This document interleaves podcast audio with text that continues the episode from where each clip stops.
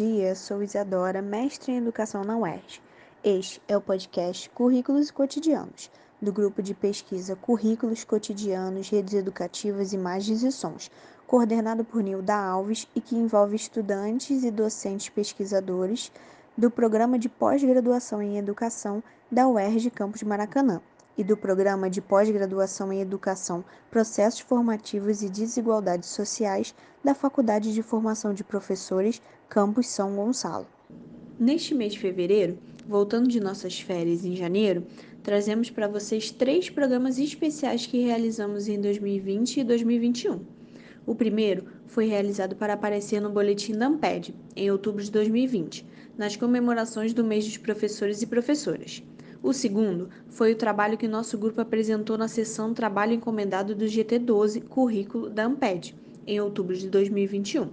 O terceiro, organizado por membros do grupo Estudantes e Egressos do PPG Edu, Processos Formativos e Desigualdades Sociais, do quarto Seminário de Egressos, em novembro de 2021.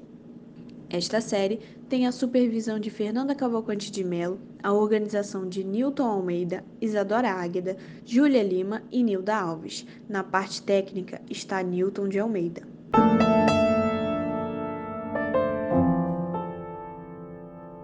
Neste terceiro programa da série de fevereiro, Programas Especiais, vamos apresentar o programa que criamos para o quarto Seminário de Egressos do PPG Edu Processos Formativos e Desigualdades Sociais, da Faculdade de Formação de Professores da UERJ, que aconteceu em novembro de 2021.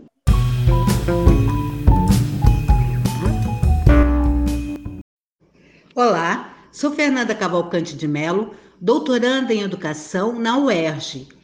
Este é o podcast Cotidianos e Currículos, do grupo de pesquisa Currículos Cotidianos Redes Educativas, Imagens e Sons, coordenado por Nilda Alves, e que envolve estudantes e docentes, pesquisadoras e pesquisadores do Programa de Pós-Graduação em Educação da UERJ, Campus Maracanã, e do Programa de Pós-Graduação em Educação, Processos Formativos e Desigualdades Sociais da Faculdade de Formação de Professores, Campus São Gonçalo.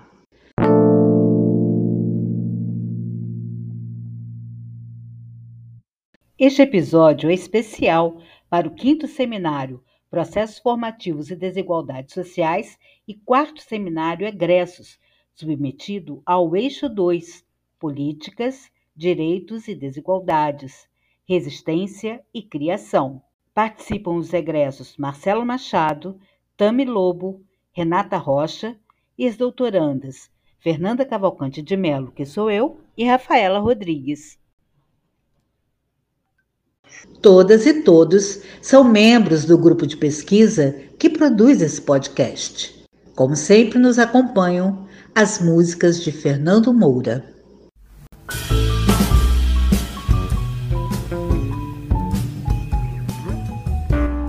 No primeiro bloco, a egressa Tami Lobo traz uma crônica em homenagem à FFP. No segundo bloco, apresentamos por que o nosso grupo de pesquisa, Currículos Cotidianos, Redes Educativas, Imagens e Sons, criou o podcast Cotidianos e Currículos. Trazemos dos nossos arquivos Nilda Alves, Maria Cecília Castro, integrante do grupo de pesquisa, e Walter Filé, professor da Universidade Federal Fluminense, para responder essa pergunta. No terceiro bloco, o egresso Marcelo Machado e a doutoranda Rafaela Rodrigues, também integrante do nosso grupo de pesquisa, para falarem um pouco sobre pesquisar nesse contexto de pandemia e no contexto da criação dos podcasts.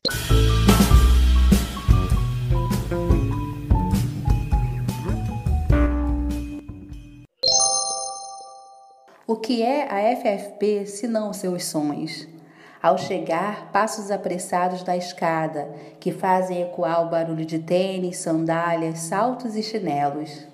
No corredor, a pipoqueira trabalha sem parar, estourando milhos que tapeiam nossa fome entre os encontros das disciplinas. Os cachorros nos recebem antes das pessoas, balançando rabos e ensaiando alguns latidos de alegria. Ouvimos cumprimentos apressados enquanto corremos para o banheiro som de torneira, de alívio. Para muitos, o trajeto até ali é longo. Dá tempo de ir à cantina? Barulho de panela, de café sendo feito, de latas se abrindo, de crocância do biscoito. Encontros em salas, em corredores, encontros em todos os espaços-tempos, repletos de sons, de coisas, de oralidade. A oralidade também é um som, e muitas vezes aparece antes dos textos, das aulas, dos encontros. É preciso conversar, debater, concordar, manifestar. O que é a FFP se não os encontros de oralidades? Temos vozes distintas, graves, agudas, roucas e finas, que pertencem a pessoas igualmente diferentes, unidas pelo amor à educação. Nosso seminário acontece à distância dessa vez. Nesse momento, para muitos, esse lugar querido encontra-se vazio, portões fechados, cadeiras abandonadas, corredores em silêncio. Mas nós sabemos o segredo, nós somos o segredo. Não há lugar vazio, Todas as nossas vozes compõem a FFP e estamos há mais de um ano e meio mantendo a faculdade aberta, através dos encontros, dos seminários, das defesas e dos estudantes egressos que espalham todos os momentos que ali tiveram em diversos espaços-tempos onde atuam. Temos nossas histórias, temos nossas narrativas, temos nossas oralidades. A FFP é o seu endereço e também todos os nossos. A FFP está em São Gonçalo e em diversos outros bairros, municípios, cidades, estados e países. O que é a FFP senão as pessoas? A FFP somos nós. Há muito trabalhamos com o uso e a criação de imagens e sons em filmes, bem como usamos as chamadas redes tecnológicas, em especial a internet.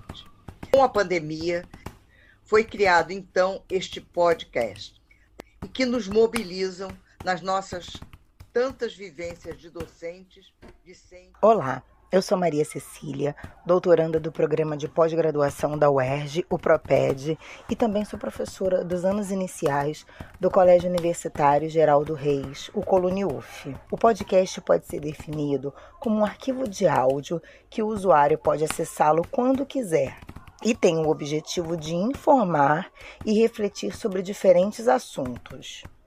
Ele surge no início do século XXI por se tratar de um artefato de fácil produção e compartilhamento. As múltiplas possibilidades de criação e utilização desse artefato faz com que ele seja incorporado à educação.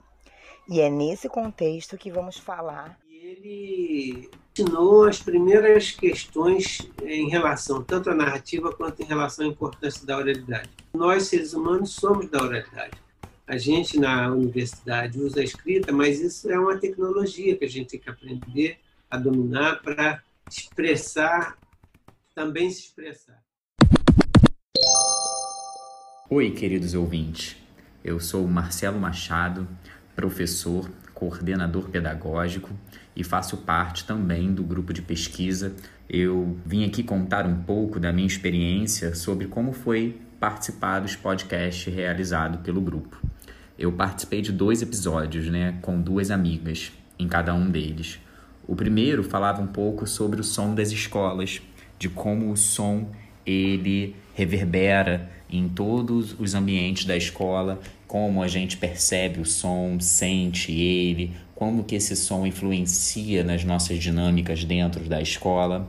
E foi muito importante falar um pouco sobre isso. A gente fez uma conversa de um modo bem informal, contando das nossas experiências, contando um pouco de como era é, fazer parte da escola e do grupo de pesquisa e de como a gente percebia os diferentes sons dentro da escola.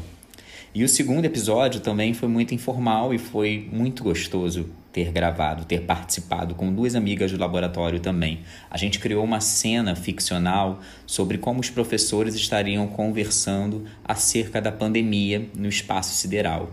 E nos divertimos muito fazendo, né? Falamos da loucura que é ser professor nesse momento pandêmico, falamos das relações existentes entre os alunos, com outros professores, com os artefatos tecnológicos, né, com os computadores, as salas de bate-papo, as plataformas, e, e, isso foi enriquecedor para a nossa vida, né? Então, com isso, eu afirmo a necessidade que nós temos de fazer pesquisa, fazer ciência usando outras formas, outros métodos, né? Como o próprio podcast.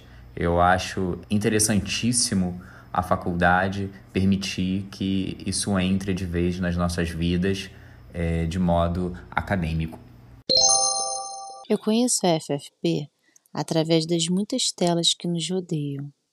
Através de um link, eu conheci meus professores, conheci a equipe e os meus colegas de curso. Nesse encontro virtual, já no segundo ano de pandemia, né, Covid-19, eu já estava bastante acostumada com as nomenclaturas que surgiram para os tantos ensinos, seja híbrido, remoto, síncrono, assíncrono, digital, virtual. Mas mesmo que eu tivesse muito feliz por ter passado no doutorado, enfim, estar retornando à universidade, eu queria e ainda quero ver, sentir, ouvir, pensar o cotidiano da FFP. Por outro lado, estar remotamente oportuniza potentes encontros, repletos de criações, conversas e conhecimentos, significações outros.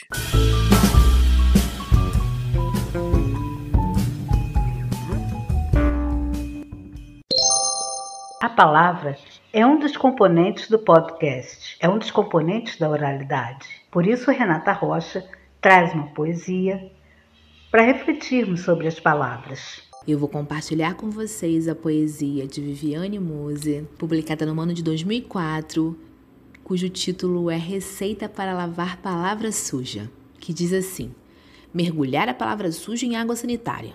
Depois de dois dias de molho, quarar ao sol do meio-dia. Algumas palavras, quando alvejadas ao sol, adquirem consistência de certeza. Por exemplo, a palavra vida.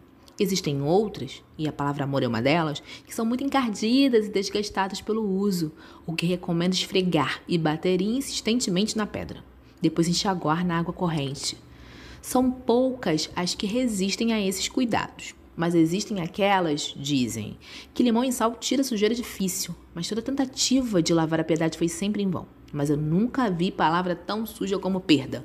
Perda e morte na medida em que vão sendo alvejadas, soltam um líquido corrosivo que atende pelo nome de amargura, que é capaz de esvaziar o ficor da língua.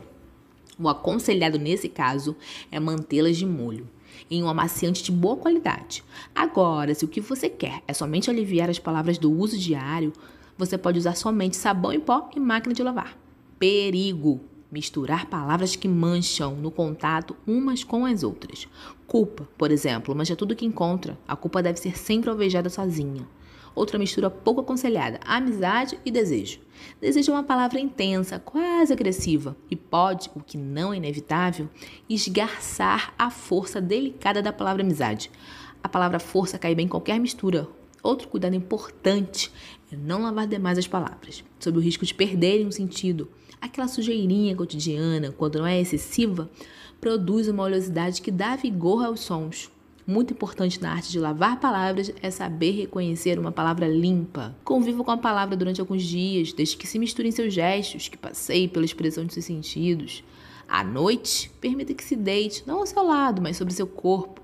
Enquanto você dorme, a palavra plantada em sua carne prolifera em toda sua possibilidade. Se puder suportar essa convivência, até não mais perceber a presença dela, aí você tem uma palavra limpa. E uma palavra limpa é uma palavra possível. encerramos com Fernando Moura, que escreve seus textos através da trilha sonora, um outro componente de podcast, mas isso a gente conversa no outro seminário. Antes de nos despedirmos e encerrarmos definitivamente o programa, eu queria aproveitar a oportunidade acrescentando uma parte. Trata-se de uma participação do quinto seminário de egressos e quarto seminário da FFP. Participante Leidiane Macambira, lembrando o poema de Viviane Mosé, e isso torna o podcast ainda mais interessante, ainda mais potente, no sentido que a gente pode também fazer uma produção coletiva e colaborativa. A seguir, a gente ouve a música de Fernando Moura. Olá, eu gostaria de lavar a palavra remoto, ensino remoto, mais uma lavagem ao estilo de Manuel de Barros, no jeito de uma tapera. As taperas, como o poeta disse, abrigam o abandono. E eu acho que a palavra remoto está cheia de opiniões dentro. Acho que ela precisa ficar um pouco de molho, sabe? É um modo de abandono.